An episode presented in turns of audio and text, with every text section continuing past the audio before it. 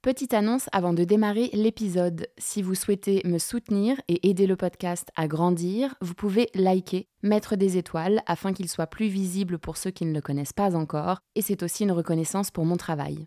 Et vous pouvez également faire des dons. Je mets le lien Helloasso dans les notes de chaque épisode. Donc si vous en avez les moyens, si vous écoutez souvent le podcast, qu'il vous a aidé personnellement, qu'il vous apporte des clés dans vos vies, voilà, sachez que les dons, ça m'aidera à créer plus d'épisodes. Merci.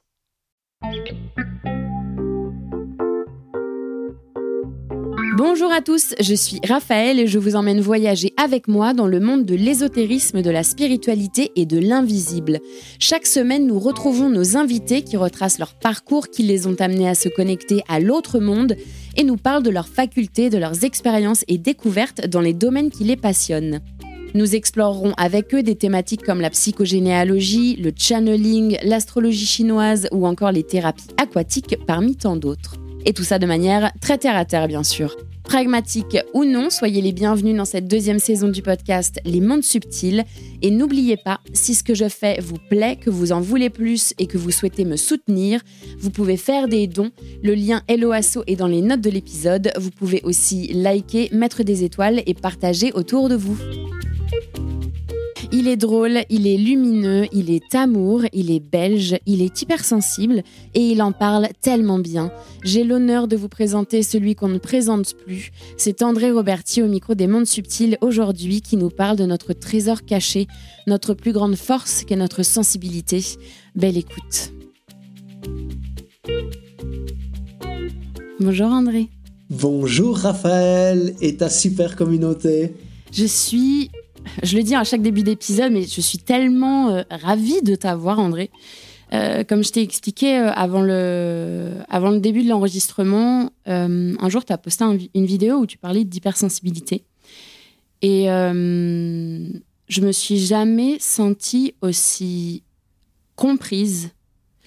Et ça, ça a touché une corde. J'adore cette expression. Ça a tellement vibré. Euh, donc euh, cet épisode, il me tient particulièrement à cœur. Euh, je sais que ça touchera beaucoup de personnes dans, cette communauté qui, qui écoutent le podcast. Et, et je voulais absolument que ce soit toi et personne d'autre qui fasse cette interview. Donc c'est vraiment un honneur de t'avoir au micro des, des mondes subtils. Un grand merci. Et ça me fait plaisir, Raphaël. Vraiment, j'ai tout de suite accepté ta proposition avec grand plaisir. J'aime beaucoup ton énergie, ce que tu proposes.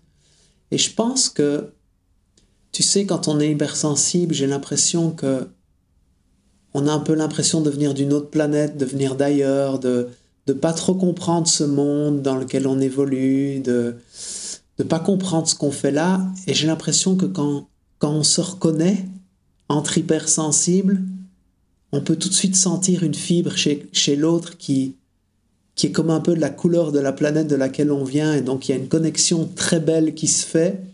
Et donc ce que tu as pu ressentir en voyant cette vidéo, ben moi j'ai ressenti la même chose en lisant ton mail. Euh, donc voilà. Merci. On fait partie de la même palette de couleurs. Euh, alors ma première question, c'est par rapport à ton, euh, ton parcours à toi et ton vécu. à quel moment tu as compris que tu étais hypersensible? Et comment tu l'as compris? Oh wow, c'est une super question. Euh, je dirais, je devais avoir plus ou moins... Ça devait être en 2013. Je devais avoir 33 ans.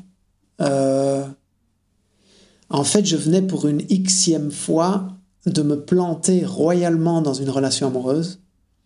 Euh, vraiment de me vautrer lamentablement. Et à un moment donné, je crois que c'est mes parents qui m'ont dit, mais tu pourrais peut-être demander de l'aide à quelqu'un, euh, te faire aider. Peut-être qu'il y a un truc euh, qui est à comme régler en fait. Et là, je me suis dit, mais bon, moi je suis quelqu'un d'assez fier, donc euh, j'étais en mode, bon, j'ai pas besoin d'aide, c'est bon, machin. Et puis, et puis j'avais quand même une petite voix à l'intérieur qui me disait, mais tu es quand même le dénominateur commun de toutes ces relations qui se sont passées de façon un peu compliquée, quoi. Même si moi, j'ai toujours eu le sentiment, d'être quelqu'un euh, de chouette, de simple, de, machin, mais, bon, j'étais le dénominateur commun de toutes ces relations euh, qui étaient un peu, un peu délicates et, difficiles, puis qui se terminaient parfois euh, de façon vraiment compliquée. Et oui, j'ai suivi euh, leurs recommandations, j'ai pris mon courage à deux mains et je suis, euh, je suis allé voir quelqu'un. C'était pas une psy, psy, psy. C'était en fait, j'avais participé à un, un, un, genre de, de, séminaire de développement personnel qui s'appelait Qui suis-je? C'était comme une retraite comme ça pour apprendre à se connaître. Et de cet organisme qui organisait ça, ils avaient des des thérapeutes ou des psychopédagogues qui s'étaient formés à leur méthode et qui faisaient des entretiens individuels. Donc j'allais un peu dans un terrain que je connaissais, que j'avais apprécié, et j'ai sollicité quelqu'un qui est une psychopédagogue et qui faisait des entretiens individuels. Et moi, je suis arrivé là-bas en mode, euh, bon, ben voilà ce que je vis, voilà ce que j'ai vécu, voilà ce qui recommence à nouveau dans ma vie. Et je crois que c'est au deuxième entretien, elle savait que j'adorais lire, elle a pris un livre dans sa bibliothèque, elle m'a dit, Monsieur Roberti, je pense que vous apprécierez vraiment ce livre. Bon, je rentre chez moi avec le bouquin, et en fait ce bouquin s'appelle Trop sensible pour être heureux, point d'interrogation de Saverio Tomasella. Et je l'ai lu d'une traite euh, pendant une partie de la nuit, tellement ça m'a... Je me suis reconnu dans chaque mot dans chaque témoignage, chaque situation qui était décrite dans le livre. Hélas, je me suis rendu compte que j'avais une sensibilité élevée, ça a mis des mots dessus. Mais ce qui a été le plus beau pour moi, c'était de me dire, j'ai une famille. Il y a des gens qui sont comme moi, en fait. Je suis pas tout seul à vivre tout ça, à être à fleur de peau comme ça et à ressentir tout tellement intensément et et avoir mes émotions qui se mettent un peu partout. Et j'ai vraiment, pour moi, ça m'a mis dans une joie immense de me dire, je suis pas seul. Et donc j'ai été chercher sur Internet, j'ai été chercher des groupes, des, des, réunions. Écoute, j'ai même été à des réunions qui s'appelaient, en Belgique, ça s'appelait euh, les émotifs anonymes. C'est dingue, hein?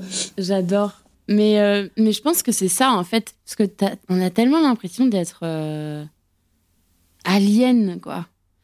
Euh, que, en fait, quand tu te rends compte que, que non, t'es pas tout seul et que on en reviendra après, mais c'est un peu une chance, en fait, de pouvoir ressentir, d'avoir un monde intérieur aussi riche et de pouvoir ressentir toutes ces choses-là de manière décuplée parce que c'est ça le problème du monde intérieur, c'est qu'il y a jamais aucun moyen de comparer. Tu peux jamais deux personnes pourront comparer leur monde intérieur et comment ils ressentent les émotions. Euh, donc ouais, je comprends ce truc de euh, en fait, je suis pas tout seul quoi. Et, maintenant que tu racontes ça, ça fait complètement sens avec ce que tu fais aujourd'hui. Du coup, de, mettre les gens en lien aussi, tu vois. Ah oui, c'est ma priorité. Dans tout ce que je fais, tout ce que j'organise, que ce soit l'école de coaching, que ce soit mes conférences, que ce soit mes séminaires, tout ce que j'organise, ma, mon souci, ma priorité, mon souci numéro un, c'est comment je peux mettre le groupe en lien, comment je peux les faire euh, créer du lien entre eux. Pour moi, le lien, c'est ce qu'il y a de plus sacré, en fait. D'ailleurs, j'aime pas le, le terme développement personnel pour moi il est assez absurde. Euh, je n'ai jamais grandi autant que dans le lien avec quelqu'un. C'est pas en lisant des bouquins dans mon coin ou en faisant des petites formations sur Internet euh, dans mon coin, dans mon salon, dans ma chambre que j'apprends à me connaître.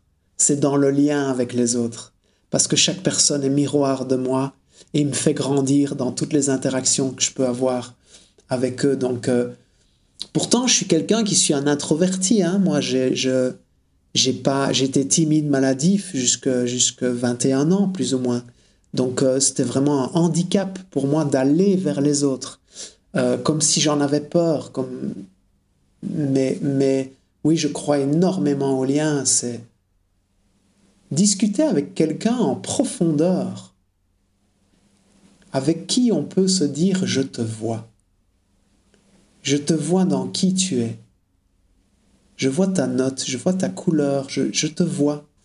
Pour moi, il n'y a rien de plus beau. Je suis complètement, euh, je suis complètement d'accord avec toi. Et c'est marrant parce que personnellement, j'ai euh, toujours euh, détesté les, tu vois, les soirées en boîte ou les grosses soirées où j'avais des, potes qui organisaient des, des trucs. Et en fait, ça n'a jamais été mon délire. Et j'ai toujours dit, sans en avoir vraiment conscience, et je me sentais un peu alien en disant, en fait, moi, ce que j'adore, euh, et je suis très comme ça dans mes amitiés, c'est toujours un à un ou en groupe de trois, où en fait, on, parle pour de vrai, quoi, de choses profondes.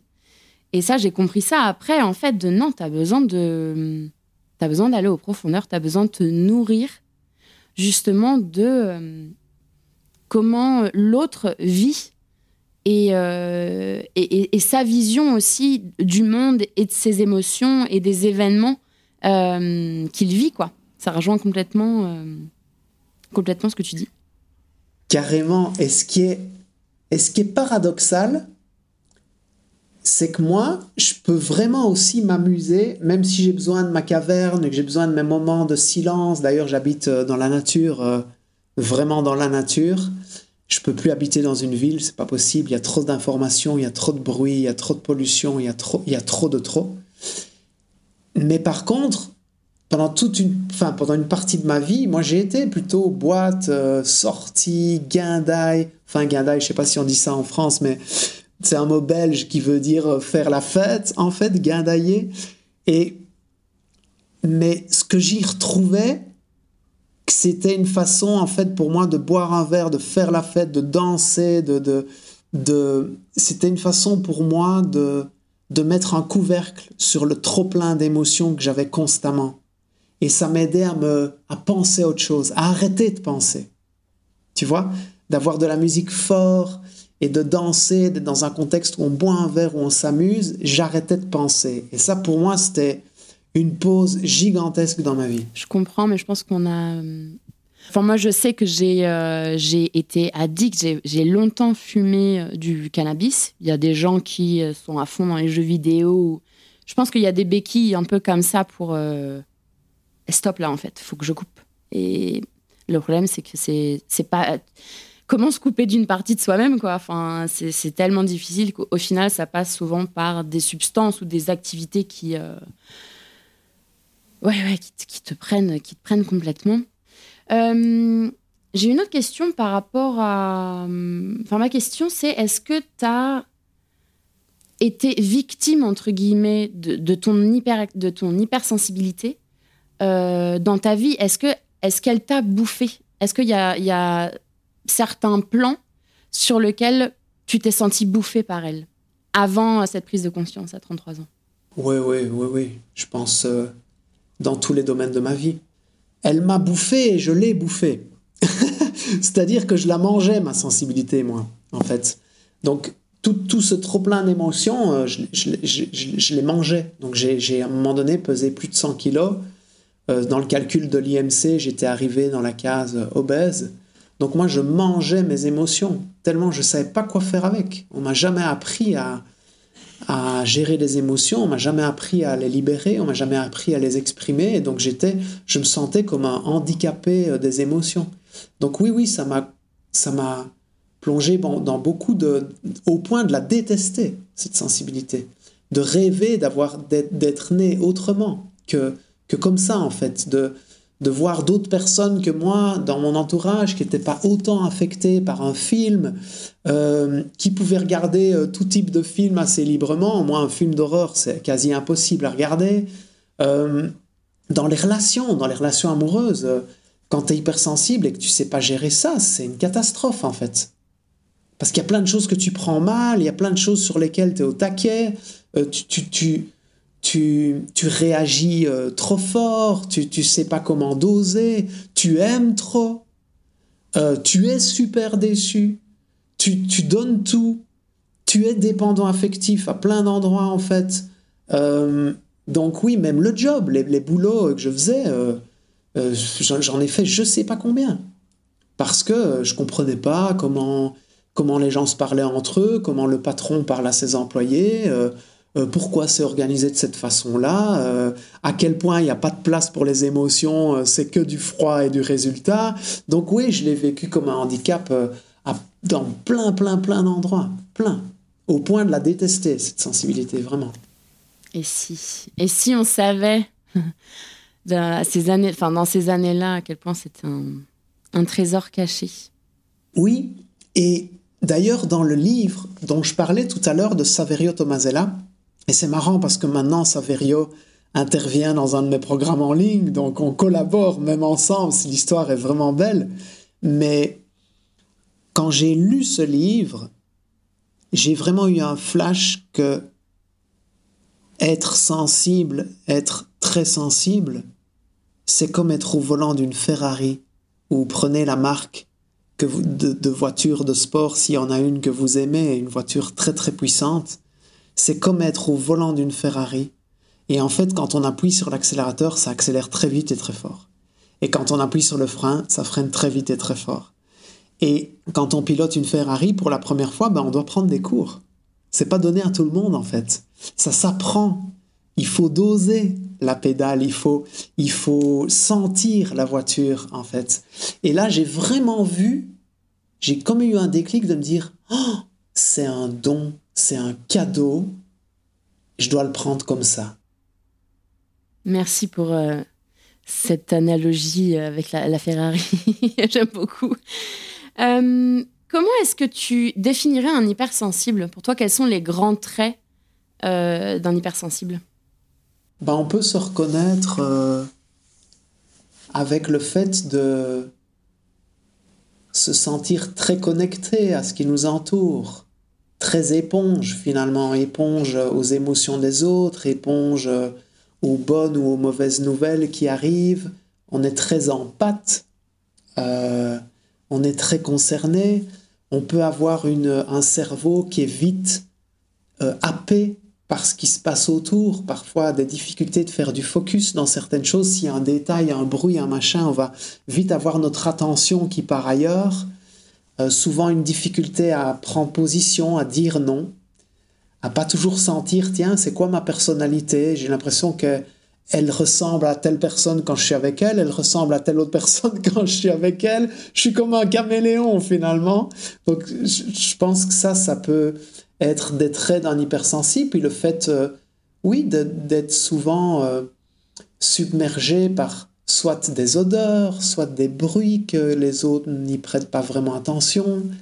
Euh, bon, il y a certainement d'autres traits de, caractère, mais aussi l'émerveillement. Je crois qu'on peut, on peut s'émerveiller pour euh, une, une, rangée de fourmis euh, qui transportent de la nourriture en pleine nature. On peut s'émerveiller devant un coucher de soleil. On peut, on peut être touché par par un, couple de personnes âgées sur un banc, par une maman qui prend son enfant dans les bras, par, par euh, on a cette, cet émerveillement en nous euh, qui est, qui est, il y a une intensité de vie. Euh, ouais, je définirais comme ça l'hypersensible. C'est quelqu'un qui a une intensité de vie.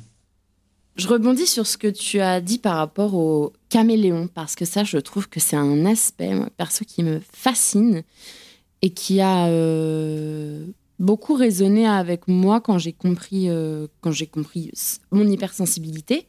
C'est qu'en fait, on, est tellement dans le euh, faut que je passe inaperçu. Il faut se fondre dans la masse pour pas être vu dans un sens qu'en effet, on est très bon caméléon c'est-à-dire qu'on capte de manière très subtile en fait les, codes de la société, de l'amitié, de en fait comment ça fonctionne, etc. Que en effet on prend plein, c'est pas des, euh, personnalités différentes, mais euh, que au final moi quand je me suis rendu compte vraiment de l'hypersensibilité chez moi, j'ai aussi compris que je savais pas du tout qui j'étais. Et euh, à 30 ans, c'est pas facile de se dire en fait euh, quelle, est, quelle est la vraie version. Et, et voilà, et tu, tu l'as totalement dit. Enfin, pour moi, le côté caméléon de l'hypersensible, euh, ça me fascine en fait, parce que c'est incroyable euh, la, capacité de autant s'oublier pour survivre. Ouais, ouais, s'oublier, c'est un vrai. C'est vraiment le mot. Hein. Moi, j'ai vécu souvent ça dans des relations amoureuses où je donnais tout pour l'autre, puis je me réveillais un jour en mode, mais je, mais je sais plus qui je suis dans cette relation, je me suis totalement oublié en fait. Mais au-delà du, caméléon, comme tu le décris, il y a aussi le caméléon dans le fait où on prend tout ce. enfin, quand on maîtrise pas vraiment tout ça, en tout cas pendant une, une bonne partie de ma vie, ça a été comme ça. Quand j'étais dans une discussion avec quelqu'un ou dans un. C'est comme si j'épongeais tout ce que vit l'autre. Et je l'éponge tellement que je ne sais même plus si cette émotion-là m'appartient ou pas, en fait. Je, rentre avec, je rentre chez moi avec l'émotion de la discussion de l'autre. Et donc, caméléon dans le sens où on, est tellement présent dans la discussion, dans l'écoute, dans le machin, qu'on on rentre et on sait même plus, mais c'est quoi, moi, mes priorités, euh, où est-ce que j'en suis, qu'est-ce que je veux? Et c'est comme si ça développe plein de couleurs à l'intérieur de nous, et on ne sait même plus quelle est notre propre note, quelle est notre propre couleur. Et, c'est aussi dans ce sens-là, mais en même temps, c'est ce qui fait partie d'un parcours de vie. Et je pense que si j'avais pas été comme ça, et que j'avais pas aussi été à l'extrême comme ça, certainement que je n'accompagnerais pas les personnes que j'ai à cœur d'accompagner dans la qualité dans laquelle ça se fait. Parce que j'ai vécu tellement de choses j'ai connecté avec tellement de personnes qui ont vécu tellement de choses, j'ai eu tellement d'échecs, tellement de galères, tellement de problèmes, qu'en fait c'est comme si je pouvais rejoindre chaque personne dans ce qu'elle vit avec sa propre couleur. Je la comprends. Euh, et ça, c'est hyper important pour partir de là et pouvoir accompagner euh, adéquatement. Je suis complètement d'accord. Et de toute façon, pour moi, les meilleurs... Euh, j'ai envie de dire coach, mais il est, est très galvaudé, euh, ce mot, je trouve. Il y, a, beaucoup de coachs sur tout. Euh, mais on va dire accompagnant de manière générale. Pour moi, tu, tu, peux pas accompagner les gens sur une thématique que toi, tu, tu n'as pas vécu, en fait, qui n'est pas inscrit... qui est pas inscrit en toi, dans tes cellules, dans tes tripes, qui t'a pas qui t'a bouffé, mais en gros qui t'a vraiment fait te questionner, te remettre en question, qui t'a, euh, ouais, qui t'a, euh, comment dire, qui a créé un espèce de tourbillon aussi en toi en fait. Et comment toi t'as réussi à transformer ça en force, donc c'est-à-dire l'expérience et de, les, euh, et cette maturité en fait dans un sens pour pouvoir en fait montrer, euh, montrer un peu le chemin. C'est pas montrer le chemin, c'est accompagner les gens sur leur chemin, justement, de euh, bah, d'éveil et d'acceptation en fait de, euh, de leur couleur à eux. Ouais, carrément. Pourtant, ça m'a fait super peur pendant toute une période de me dire est-ce que je suis fait pour ça? Est-ce que je suis fait pour accompagner les autres? Parce que j'éponge tellement des trucs. Est-ce que est-ce que je vais pas éponger tout ce qu'ils vivent? Est-ce que je vais est-ce que je vais me retrouver moi dans qui je suis au-delà de toutes les personnes euh, qui ont des parcours parfois? Bon tu prends un coach un accompagnement un guide un, thérapeute. Pas quand tout va bien hein, pas quand tu as gagné au loto et que tu veux savoir comment gérer tes émotions quoi. Je veux dire euh, tu fais appel à quelqu'un quand tu vis un moment difficile délicat. Donc euh, c'est des émotions qui accompagnent ça qui sont parfois inconfortables donc je me suis longtemps dit, est-ce que c'est ma voix par rapport à cette sensibilité que j'ai, en fait? Et oui, moi, je crois que beaucoup, euh, la majorité des, excellents coachs, euh, conférenciers, thérapeutes, guides, appelons ça comme on veut, sont hypersensibles. Les, les, les meilleurs, en tout cas, je pense, les meilleurs accompagnants, c'est sûr. Et euh, du coup, ça tombe très bien parce que ça rejoint complètement ma prochaine question. Euh, merci pour cette transition euh, naturelle. Euh, du coup, tu as fait du coaching pour les hypersensibles. J'imagine que tu fais encore du coaching sous les hypersensibles, mais peut-être que tu le nommes pas en tant que tel précisément. comment tu les accompagnes? C'est quoi quoi la méthode d'André Robertis ah, c'est j'ai créé une école de coaching qui s'appelle l'école de coaching du cœur et de l'âme. Et j'ai remarqué que vraiment ma, ma spécificité, c'est de d'arriver à connecter avec le cœur et avec l'âme de la personne qui est face à moi, en fait. Et donc, je vais toujours partir de cet endroit-là. Toujours, toujours. Donc, j'ai remarqué par expérience que quand quelqu'un te sollicite pour une thématique qu'il veut travailler, euh, sur laquelle il veut de l'aide dans sa vie, c'est c'est souvent une demande de la tête, une demande du mental, en fait. Or, la personne qui est face à, toi, son cœur te raconte autre chose que ce que sa tête vit comme galère. L'âme, elle sait. L'âme, elle ne se pose pas de questions. C'est le mental qui panique, qui doute, qui a peur, qui se pose des questions. Donc quand tu te connectes au niveau de l'âme, toutes les réponses se trouvent là-bas. Donc moi, ma spécificité, certainement, c'est que j'arrive à faire cette connexion assez rapidement et à partir de cet endroit-là. Et euh, d'y mettre ben, beaucoup de spiritualité. Moi, je pense qu'il y a quelque chose qui est plus grand que nous. Et ça m'a d'ailleurs euh, aidé à vivre ma, ma, sensibilité avec beaucoup plus de sérénité. J'ai cette conviction profonde que un grand sensible, une grande sensible, c'est une vieille âme. C'est-à-dire, pour ceux qui sont familiers avec ce concept-là, c'est-à-dire que c'est une âme qui a vécu euh, plusieurs incarnations en tant qu'être humain. Euh, et moi, je, considère que plus on est sensible, plus on est une vieille âme, entre guillemets, c'est-à-dire qu'on a vécu beaucoup d'expériences humaines. Et c'est comme si à chaque expérience supplémentaire, on allait vers une couche d'un peu plus de sensibilité. Toujours un peu plus de sensibilité. Toujours un peu plus. Et donc je vois vraiment des grands sensibles comme de vieilles âmes. Donc pour moi, c'est important quand je les accompagne, c'est de leur rappeler ça. Et les vieilles âmes, elles sont là pour aider les autres, pour guider les autres. Or, il y a énormément de grands sensibles qui mettent leur focus sur leurs problèmes. Les autres sont le problème. Je ne comprends pas comment la société fonctionne. Et donc, qui se placent en mode victime. Je suis victime de tout ce qui m'arrive, de tous les autres, de cette société, de ces machins, de ces bazars. Et donc, je les, ramène au niveau de l'âme dans leur pouvoir. Plutôt, plus un pouvoir de responsabilisation, d'autonomie, plutôt que de victimisation. Et on essaye de voir les choses de ce point de vue-là, d'un point de vue un peu plus spirituel. Euh, qu'est-ce que mon âme a à me dire par rapport à la situation dans laquelle je me trouve et je galère Et comment, si je suis une vieille âme, je peux peut-être utiliser ça pour à un moment donné, à mon tour, aider les autres. Je crois qu'on est là pour ça, pour se soutenir les uns les autres, pour aider les autres, pour aller conscientiser qu'est-ce qui, est, qu'est-ce qui fait partie de notre don, de notre talent naturel, et comment est-ce qu'on peut le mettre au service des autres. Je pense que, euh, comme je te l'ai dit, j'ai, lu beaucoup d'ouvrages et, tout sur, euh, l'hypersensibilité, et tu es la première personne qui fait le lien entre euh, une sensibilité exacerbée et une vieille âme.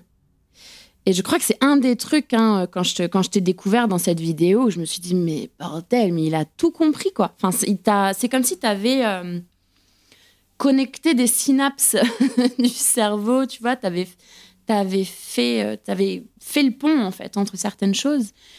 Et, euh, et je pense que c'est assez pertinent ce que tu dis, en fait, par rapport au, aux couches de sensibilité et de pourquoi la, vieille âme, en fait, est aussi sensible par rapport à ce qu'elle a acquéri euh, dans d'autres vies. Après, je, là-dessus, je suis persuadée aussi que les vieilles âmes sont là pour accompagner, montrer un peu le chemin, surtout dans la période qu'on est en train de vivre en ce moment où c'est un peu la c'est un peu la, déconstruction totale euh, sur plein de plans. Et je pense qu'il y a plein d'âmes qui se réveillent euh, et comprennent pas ce qui leur arrive. Quoi. Et c'est, euh, d'ailleurs la raison pour laquelle j'ai fait le podcast. Hein, parce que moi, je me suis réveillée il y a 4 ans assez brutalement. Et en fait, j'ai eu de la chance d'avoir des gens autour de moi très ouverts spirituellement, etc. Mais je me dis, une vieille âme qui se réveille après un choc émotionnel violent, voire plusieurs, tu vois, comme ça arrive il peut en parler à personne autour de lui. Il comprend pas ce qui se passe. Il fait quoi en fait? Tu fais quoi? Il y a des choses à faire, mais c'est dur. Ouais, et en même temps, l'univers va toujours mettre sur ton chemin un petit indice, un petit clin d'œil sur qu'est-ce que tu fais à ce moment-là. Et je pense que l'univers met sur notre chemin, même dans les moments les plus compliqués, les moments, oui, d'ouverture de, conscience, d'éveil, il y a toujours, met sur notre chemin, appelons ça comme on veut, on peut, on peut parler d'un ange. Euh, il y a des gens qui sont, considèrent beaucoup dans des périodes de grandes difficultés qu'ils ont eu un ange sur leur chemin une personne âgée, un ami, un ami, une amie, un, amoureux, une amoureuse, un chien, un chat, un animal, peu importe. Il y a toujours un moment donné quelque chose qui va se passer qui va nous donner une piste pour la suite. Et donc l'idée, c'est de rester, euh, comme Jean-Claude Van Damme dit très bien, aware, euh, rester conscient euh, de tout ce qu'il y a autour et de pas uniquement se concentrer toujours sur son monde intérieur aussi pouvoir ouvrir les yeux et regarder ce qui se passe autour de nous.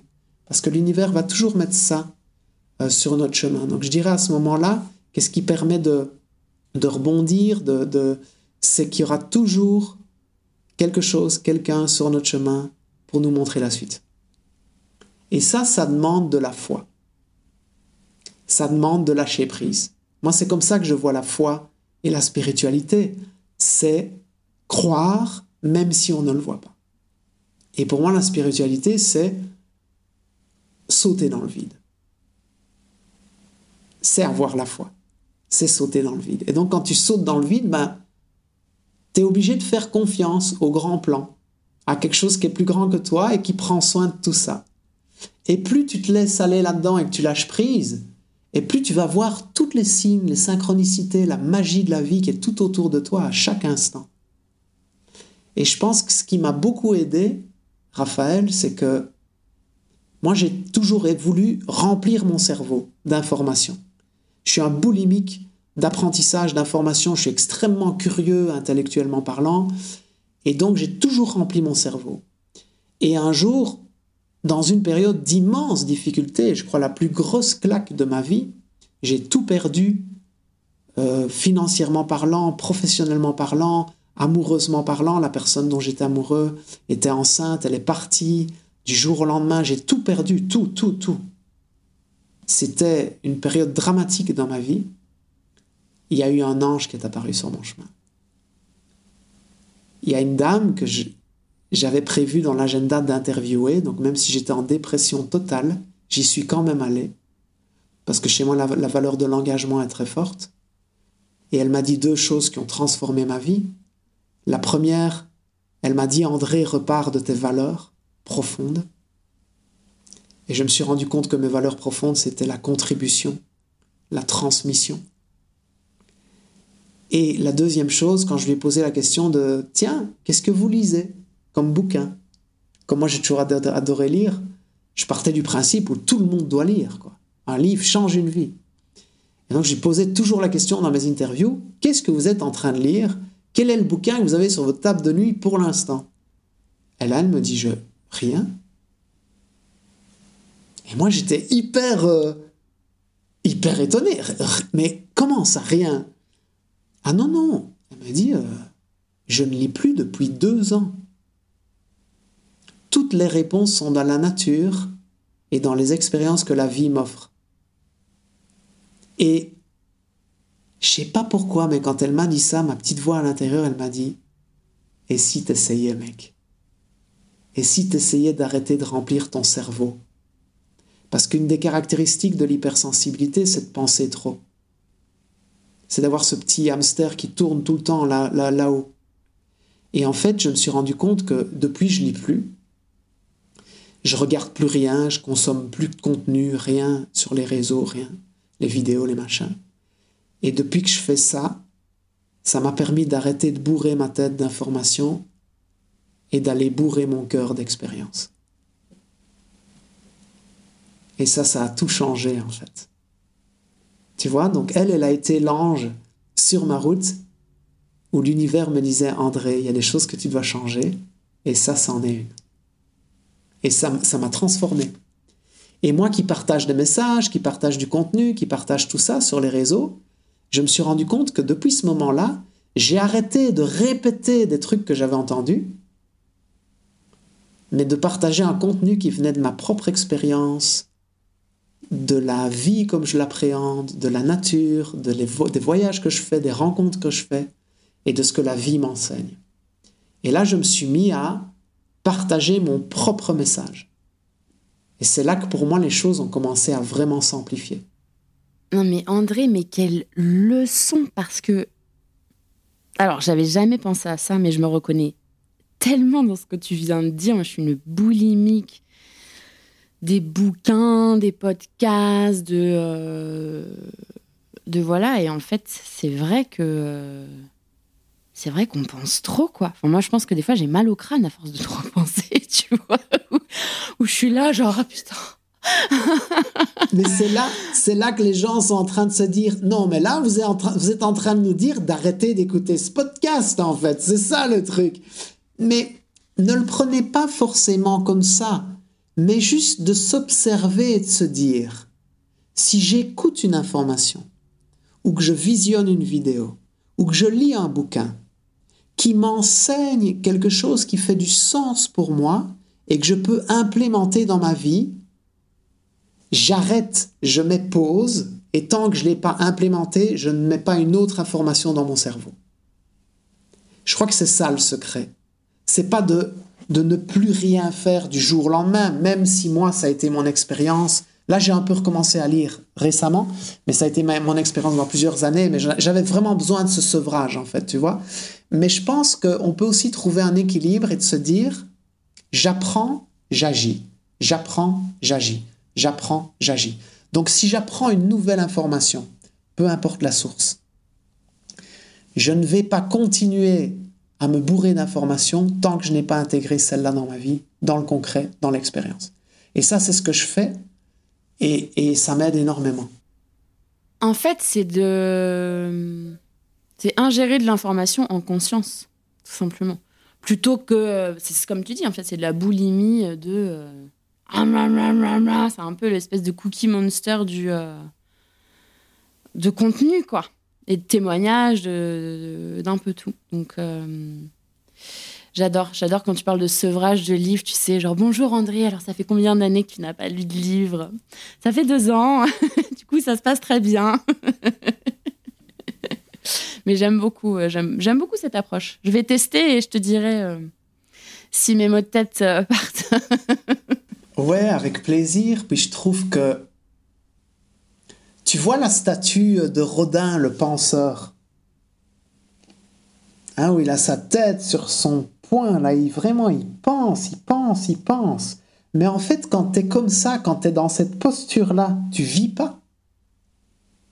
La vie, elle s'expérimente dans le lien, dans le rire, dans le chant, dans la danse, dans, dans la nature, dans les marches, dans, dans vivre, c'est expérimenter en fait. C'est pas penser, c'est pas étudier, c'est pas euh, retenir par cœur, c'est pas ça vivre en fait. Donc, c'est de passer de la posture du penseur à celle du kiffeur. Je pense que ce sera peut-être le titre de ton épisode. Du penseur au, du penseur au c'est une bonne idée. De passer de la pensée à, ouais, au kiff, quoi. au fait de vivre. Tu sais, chaque année, on fait un week-end familial avec mes parents. Ils nous invitent, euh, moi, j'ai deux frères et une sœur qui sont tous plus jeunes que moi. Et ils, sont, ils ont tous trois enfants. Et donc, euh, je suis neuf fois tonton. Et euh, une fois par an, on fait un week-end familial comme ça. On se retrouve tous dans un chalet dans les Ardennes, en Belgique. Et, et j'adore ces moments parce que c'est des moments de lien, c'est des moments d'amour, de simplicité, de légèreté. Et j'adore poser des questions philosophiques aux enfants. Parce que nous, on est tellement dans nos pensées, on est devenu tellement chiant à force de penser tout le temps, que les enfants, eux, ils sont très connectés à leur âme. Ils sont très spontanés, très vivants. Et donc, je leur pose des questions. Et il y a deux ans, à ce week-end-là, je pose euh, une question à l'aîné de mon frère, euh, il s'appelle Martin, à ce moment-là il avait 10 ans, et je lui dis, tiens Martin, pour toi, c'est quoi le sens de la vie? Et il me regarde comme un extraterrestre. Il me dit rien, mais je sens bien, par son non-verbal, par la façon dont il se tient et la tête qu'il fait, qu'il est en train de me dire, mais mec, de, quel, de, de quoi tu me parles? Quelle langue tu parles? On s'en fout complet de ce que tu racontes. Et ça me fait rire à l'intérieur, et donc je reformule la question avec ces mots à lui. Et là, il me regarde, il, il hausse les épaules, et il me dit, bah, en fait, le sens de la vie, le but de la vie, c'est de vivre. Et c'est que ça, en fait, c'est vivre. Alors si tu te surprends à lire, à bouffer de l'info continuellement, est-ce que tu es vraiment en train de vivre? C'est ça la question. Si ça te rend vivant, heureux, léger, épanoui, continue.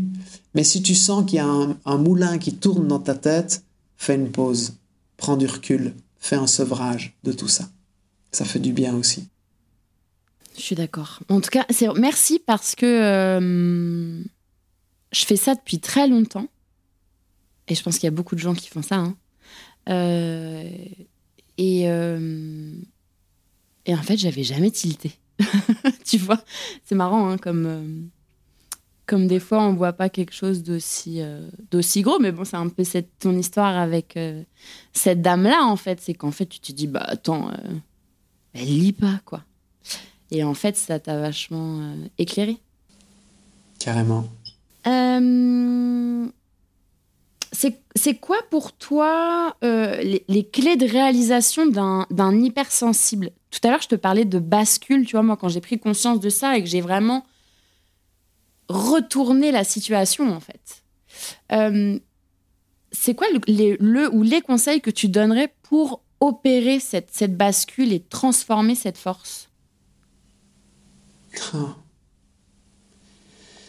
Il y en a tellement, mais c'est vrai qu'on peut peut-être euh, parler des principales. En tout cas, celle, moi, qui m'a le plus permis d'apprivoiser ma sensibilité, c'est de la voir d'un point de vue spirituel. Ça m'a vraiment permis de switcher et d'arrêter d'être dans un mode victime. Euh, lui m'a parlé comme ça, elle a fait ça, c'est dégueulasse on vit dans un monde insensible, et si le monde serait plus sensible, ce serait beaucoup mieux. Donc on vit dans une sorte de victimisation, de...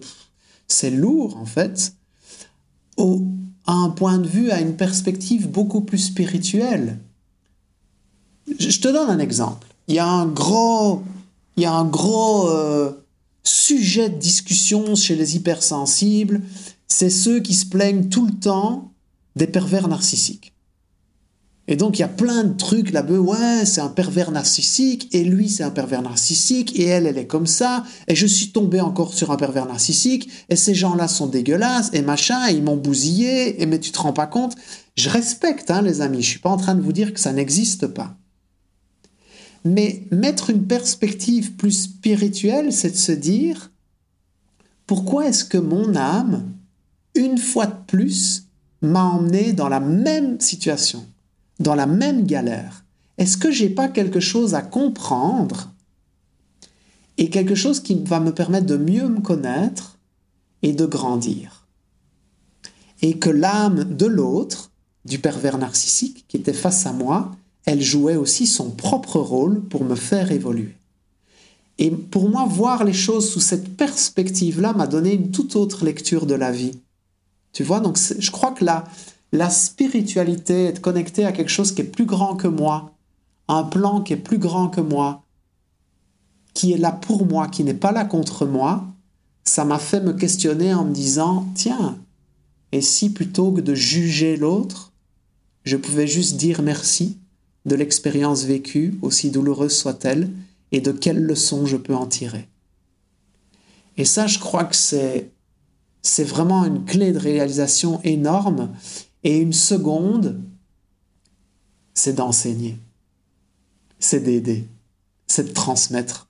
Je crois qu'on vit tellement de choses, tellement d'intensité à l'intérieur de nous, qu'on doit, on doit oser prendre la parole, on doit oser euh, vivre nos rêves, on doit oser se lâcher et le faire en aidant les autres. On a cet ADN de l'aide aux autres à l'intérieur de nous.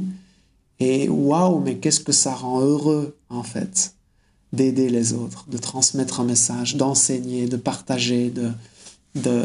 Pour moi, ça c'est vraiment les deux clés qui m'ont le plus euh, fait switcher de mon hypersensibilité est une, est une galère, je veux plus jamais être hypersensible, à c'est un don, je voudrais pas être autrement. Non, c'est beau ce que tu dis, c'est un don, je voudrais pas être autrement. C'est ouais, c'est touchant. Je pense qu'en effet, transmettre, euh, ça nourrit en fait. Peut-être une troisième, c'est oser sa vulnérabilité. Et moi, je te dis ça, je, suis un homme, donc pour moi, ça a vraiment été un chemin. Tu euh, en tant qu'homme, on n'est pas éduqué à, exprimer nos émotions, à être vulnérable, à dire ce qu'on vit, à, oser pleurer en public, à se laisser traverser par les émotions. Mais pour moi, être vulnérable, c'est-à-dire dire aux autres, j'ai une sensibilité plus élevée que la moyenne. Je, je prends les choses plus à cœur. Je suis comme ça, en fait. Et il y a ça qui me touche, et ça aussi. Ça fait partie de moi.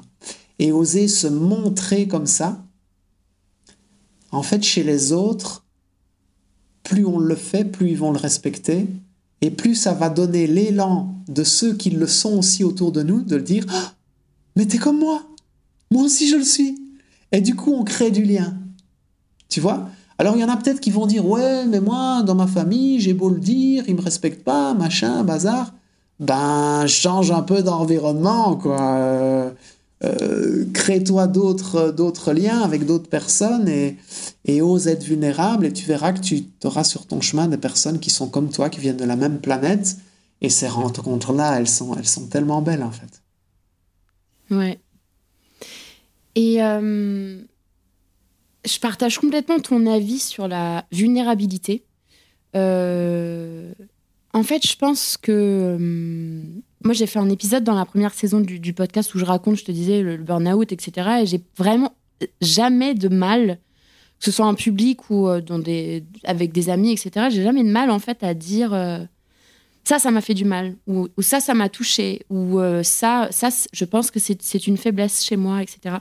Et en fait, je me dis, on vit tellement dans un monde où tout le monde c'est un espèce de bal masqué, tu vois, où tout le monde fait genre, je suis, je suis fort et nanana et, euh, et je euh, tu vois en anglais on dit I cope. Genre euh, c'est bon je ouais je m'en sors quoi tu vois je, je voilà sauf qu'en fait bah, on va pas se mentir hein, tout le monde tout le monde a ses galères tout le monde est humain. Et en fait je pense que si tout le monde osait montrer sa vulnérabilité hypersensible ou non je pense qu'en effet il y aurait plus de, de, respect en fait pour pour juste l'humain de en fait tout le monde euh, tout le monde a ses souffrances tout le monde a ses blessures tout le monde a son vécu tu vois. Et je pense que ça enfin je rejoins ce que tu dis mais je pense que ça crée ça créerait vraiment plus de, liens en fait et de solidarité euh, entre les gens après je veux pas euh, je suis pas naïve, tu vois, je pense pas que ça va régler les, les, problèmes du monde, mais je pense juste que c'est un petit changement de, de posture, en fait, qui pourrait changer beaucoup. Oui, c'est une vision et je l'ai eue pendant un certain temps.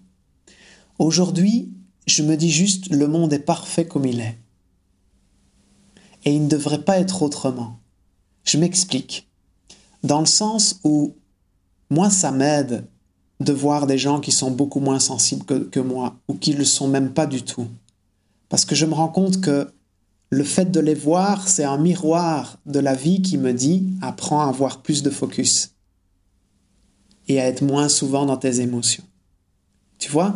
Donc je pense que si tout le monde était hyper très sensible et machin et bazar, ça ferait un monde euh, pas forcément meilleur en fait. Parce qu'on mettrait les émotions en premier. Et je suis pas sûr que c'est la, la solution. Par contre, c'est intéressant chacun de pouvoir trouver un équilibre si j'ai une vie où j'exprime jamais mes émotions et, et je les fais retomber sur tout le monde, ben, peut-être que ça m'apaiserait de me confier plus. Et peut-être que si je déborde des émotions et que j'en parle à tout le monde tout le temps et que je saoule tout le monde avec ça, ben ça m'aiderait peut-être d'aller les mettre en mouvement, d'aller courir, d'aller marcher et d'avoir un peu plus de focus dans ce que je fais. Tu vois? Donc je pense que j'aime le monde comme il est parce qu'il est imparfait et cette imperfection le rend beau. Tu vois? Et donc il y a des gens qui font des choses qui sont complètement folles pour un hypersensible et puis les, les moins sensibles diront que mon Dieu, on voudrait surtout pas être comme toi parce que tu parles dans tous les sens, tu pleures pour un rien, tu machin, tu bazar. Et je, trouve que cette variété d'individus, de personnalités, fait aussi la beauté du monde. Et fait aussi me rappeler que chaque fois que je pose un jugement en disant Oh, le monde serait mieux s'il était comme ça, ou les gens seraient mieux s'ils étaient plutôt comme ça, chaque fois que je pose un jugement sur quelqu'un ou sur quelque chose, je m'éloigne du lien qui nous lie. Celui d'être des âmes lumineuses qui viennent de la même source. Et donc, j'aime la différence, parce qu'elle me rappelle chaque fois que là où j'ai du jugement qui me submerge, je peux mettre de l'amour. Quel que soit le parcours de l'autre et sa façon de réagir. Parce qu'on ne sait jamais quelles ont été les expériences de vie de quelqu'un. Et il y a une citation qui explique que si tu veux juger quelqu'un, marche d'abord pendant 100 km dans les mêmes chaussures que lui. Et ouais, ça m'aide à, à, prendre du recul et, à me dire, euh, mais peut-être que si j'avais vécu la même chose que lui, je serais peut-être pas aussi sensible que je le suis. Tu vois? Et que c'est sa façon à lui, c'est sa façon à elle de survivre dans ce monde qui est pas forcément simple. Hein. Être humain, euh, euh, on peut s'envoyer plein de belles énergies dans le podcast et tout, mais ça veut pas dire que derrière, il n'y a pas de vrais défis. Hein. C'est parfois des grosses galères, c'est difficile, c'est pas simple. On doit faire face à, à des situations de vie qui sont parfois très compliquées, des problèmes d'argent, de santé et autres. Mais comme je crois énormément au lien, j'ai vraiment, je suis un peu en mode de... C'est un monde rempli de différences, rempli de plein de choses. Et si on passe du jugement à la considération de l'autre, ben déjà si on fait ça, oh wow, ça pourra mettre beaucoup, beaucoup de, de paix et de sérénité dans le cœur de, de plein de gens, tu vois Ouais, je suis complètement d'accord avec toi, mais euh, c'est pas un travail facile au quotidien, je pense, tu vois, de toujours, en fait, parce que, en fait, ce, ce que tu dis, c'est, euh, tu l'as mentionné déjà, c'est prendre de, prendre de la hauteur, en fait, sur, sur soi-même. Tu vois, il y a notre petit personnage incarné euh, qui est là, genre, c'est nul Et en fait, c'est juste prendre de la hauteur avec, grâce à l'âme ou le, comment dire, le, la, conscience supérieure, en fait. Juste de dire, OK, en fait, euh, pourquoi mon petit personnage incarné est super vénère là? Ou alors pourquoi C'est complètement ça.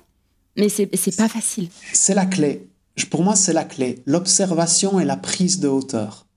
Donc s'il y a des choses qui me touchent, s'il y a des choses qui me mettent en colère, s'il y a des choses qui me rendent triste, c'est de prendre de la hauteur et de dire, tiens, qu'est-ce que cette colère a à m'apprendre sur moi?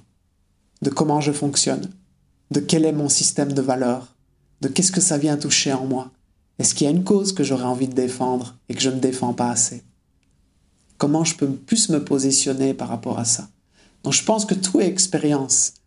Euh, et que chaque fois, la vie nous place dans des situations où on est amené à grandir et à comprendre des choses. Donc si je suis face à quelqu'un qui est plutôt violent dans ses mots, dans ses gestes, c'est d'observer, tiens, quelle est la dose de violence que je peux avoir moi aussi parfois dans mes mots ou dans mes gestes Et comment en mettant de la conscience là-dessus, je peux grandir, je peux évoluer, je peux apprendre à plus me connaître et mettre de la douceur là où il y a de la douleur.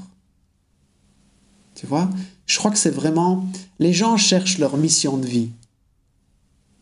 Quelle connerie. Et si on se foutait la paix, quoi Vraiment. Les missions d'âme, des personnes que je peux rencontrer, accompagner, à travers les, les entretiens, les, les conférences, les programmes, tout, ce que je fais, 99,99% des missions d'âme des personnes, c'est soit d'apprendre à s'aimer, soit d'apprendre à dire non, soit d'apprendre à avoir une relation beaucoup plus sereine avec l'argent, au lieu d'être tout le temps conflictuel, soit de dépasser un sentiment d'abandon ou d'injustice ou de trahison. Donc c'est ça qu'on est venu expérimenter sur Terre. Et pour, si vous cherchez un job, le job de vos rêves, faites un job qui vous fait kiffer, point barre.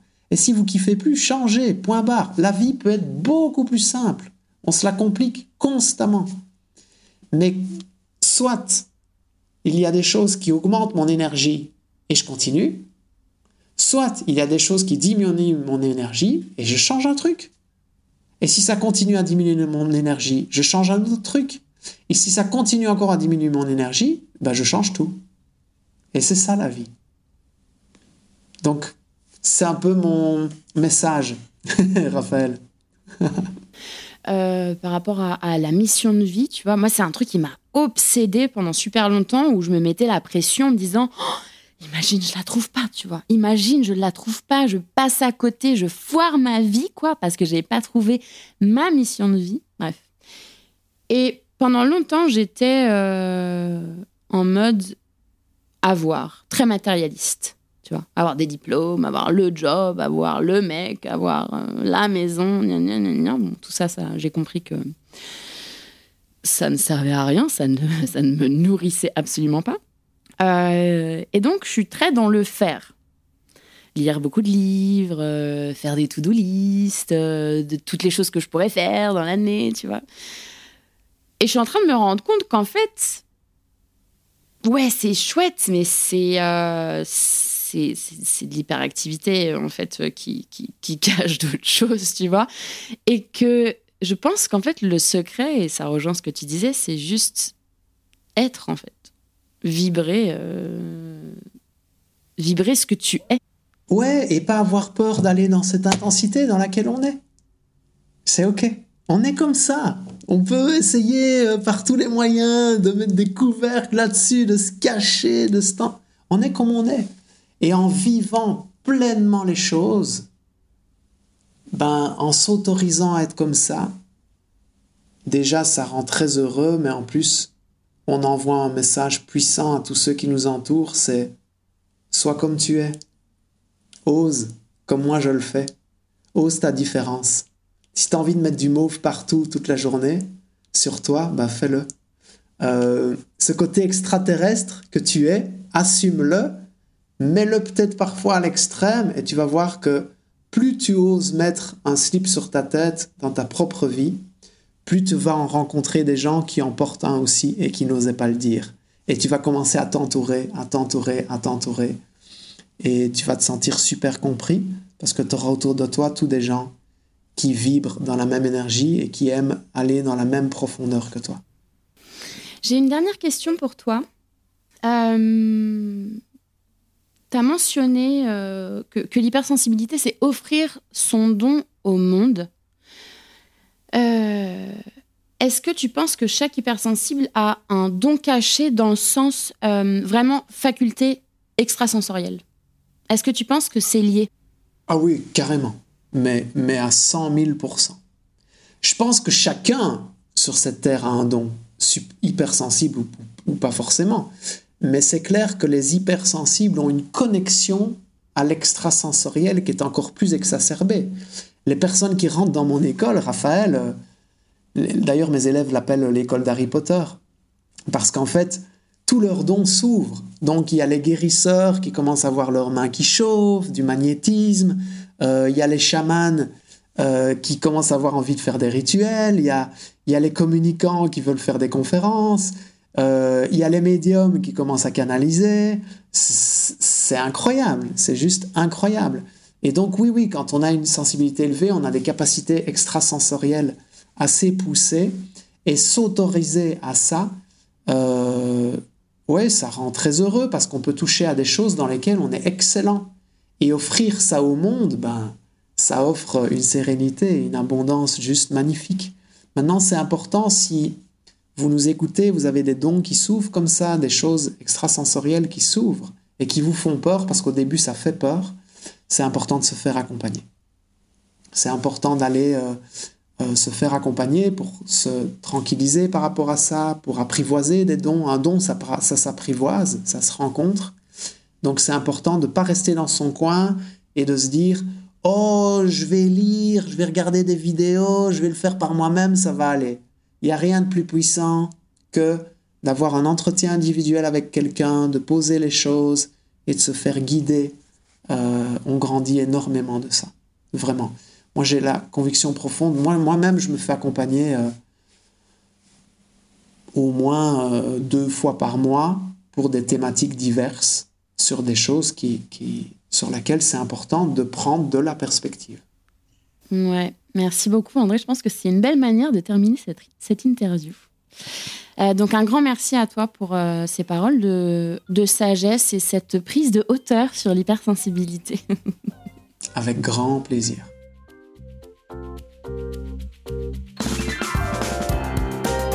C'est la fin de cet épisode spécial hypersensible. J'espère que ça vous a fait vibrer. Si vous avez raisonné avec la philosophie d'André et que vous souhaitez avoir plus d'informations sur ses conférences et ses ateliers de coaching, vous pouvez vous rendre sur son site andreroberti.com. Vous pourrez y télécharger un livret e-book gratuit. Le lien se trouve dans les notes de l'épisode. Vous pouvez également le suivre sur sa page Instagram et Facebook. On se retrouve la semaine prochaine pour un épisode sur les constellations familiales. J'accueillerai Evelyne qui nous expliquera le fonctionnement de cette approche thérapeutique pour se libérer des histoires de nos ancêtres. Le podcast Les Mondes Subtils est disponible sur vos plateformes d'écoute préférées, Apple Podcast, Amazon Music, Spotify et YouTube. N'hésitez pas à le partager autour de vous et à mettre des étoiles. Je voudrais remercier plusieurs personnes sans qui ce projet n'aurait pas pu voir le jour. Merci déjà à tous les invités pour leur temps, leur confiance et leur bonne humeur. J'ai vraiment adoré mes moments avec chacun de vous.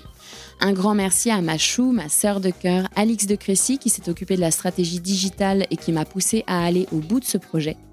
Un grand merci aussi au brillantissime directeur artistique Éric de Crécy pour toute la création visuelle que je trouve tout simplement sublime. Merci à Alice Kriev des Belles Fréquences qui a réalisé le mixage et réparé mes petites erreurs.